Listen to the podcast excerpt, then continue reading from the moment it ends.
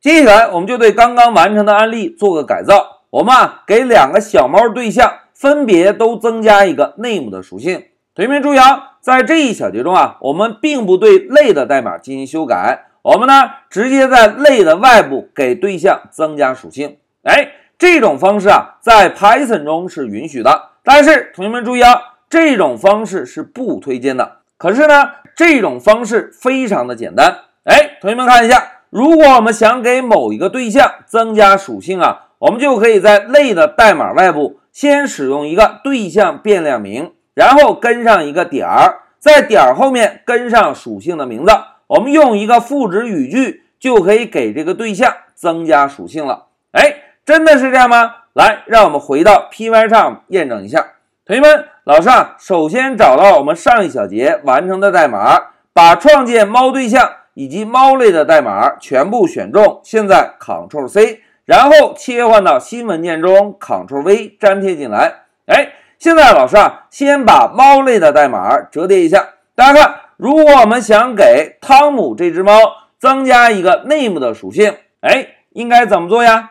哎，非常好，同学们都有印象。我们可以使用点儿，然后跟上属性名。然后利用赋值语句就可以了，对吧？那怎么做呢？同学们看，我们在汤姆这个变量后面先敲一个点儿，然后呢输入一个 name，这个 name 啊就是我们希望在汤姆这只猫上增加的属性。现在老师啊跟上一个等号，在等号右侧写一个汤姆的字符串。哎，现在汤姆这只猫啊就已经拥有了一个 name 属性，name 的属性值呢？保存的字符串就叫做汤姆。来，我们先运行一下程序，看看程序有没有问题。来，Shift F 十走。哎，同学们，控制台输出了小猫爱吃鱼，小猫要喝水，对吧？但是小猫的名字有显示出来吗？并没有，对吧？那怎么样能够确认汤姆真的被增加了一个 name 属性呢？哎，老师啊，在第十四行打一个断点。我们利用 Pycharm 的调试工具来验证一下。现在老师点击一下调试按钮，哎，同学们看，断点停在了十四行。现在大家先观察一下控制台，大家看，在下方是不是有一个汤姆的变量？同时会告诉我们，汤姆是使用 cat 这个类创建出来的对象，对象在内存中保存的地址是幺四三八。同时，大家再看。汤姆左侧有个三角箭头，对吧？现在老师点击，哎，展开之后，汤姆下方并没有任何的属性，对吧？因为第十四行代码还没有执行。那现在老师啊，点击一下 F8 单步执行一下。现在老师点击，哎，大家看，当第十四行代码执行之后，汤姆是不是多了一个 name 的属性？哎，这个就是在 Python 中啊，如果我们想给某一个对象临时的增加一个属性，就可以在变量名后面增加一个点儿，在点儿后面我们跟上要增加的属性名，利用赋值语句就可以了。那现在再让我们单步执行，来观察一下大懒猫在创建之后会不会有额外的属性。来，老师点击 F 八 F 八，来，我们一直执行完二十二条语句，大家看，二十二条语句执行完成。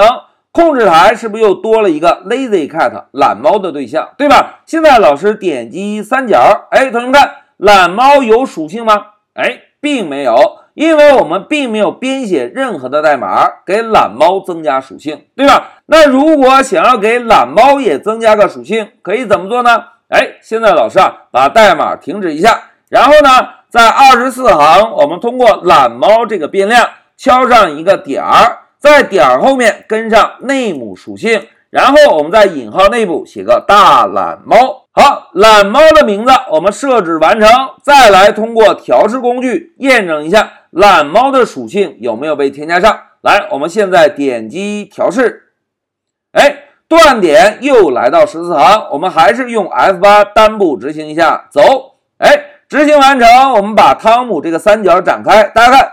汤姆已经多了一个 name 的属性，对吧？现在老师啊，再点击 F8 继续向下执行，哎，断点来到了二十四行。大家看，在二十四行执行之前啊，我们先把这个三角展开。同学们，懒猫现在有 name 的属性吗？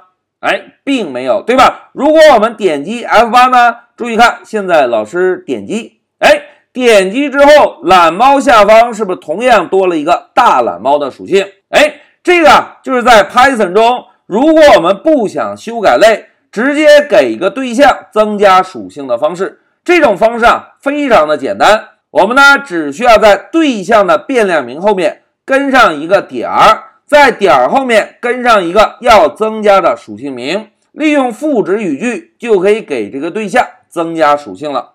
同学们，在这一小节中啊，老师呢就先给大家介绍了一下在 Python 中给对象增加属性的方式。这种方式非常的简单，但是老师要再强调一下哦，这种方式虽然简单，但是在我们开发中是不推荐使用的，因为这种方式。并没有针对类的代码进行修改，我们并没有把对象的属性封装在相应的类的内部，而只是在类的外部简单粗暴的通过对象的变量名给某一个对象添加了属性。好，讲到这里，老师就暂停一下视频。